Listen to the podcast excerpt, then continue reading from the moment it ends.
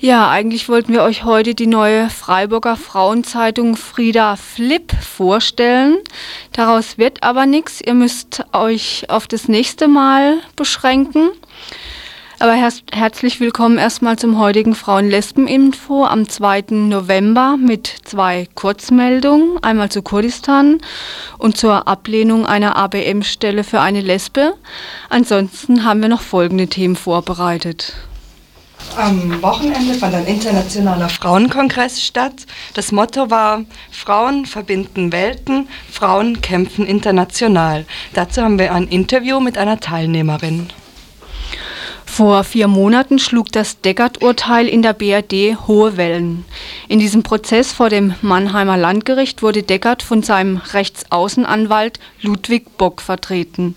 Bock ist kein unbeschriebenes Blatt. Er vertrat 1975 während des Majdanek-Prozesses die ehemalige SS-Aufseherin Hildegard Lechert. Ein Bericht.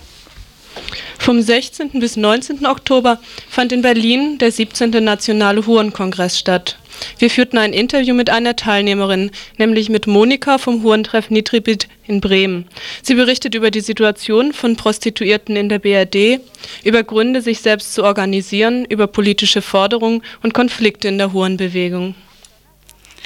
Ab Donnerstag dieser Woche oder schon seit ein paar Wochen vorher gibt es jetzt in der KTS auf dem Vauban-Gelände einen Frauen-Lesben-Raum und einen Frauen-Lesben-Tag.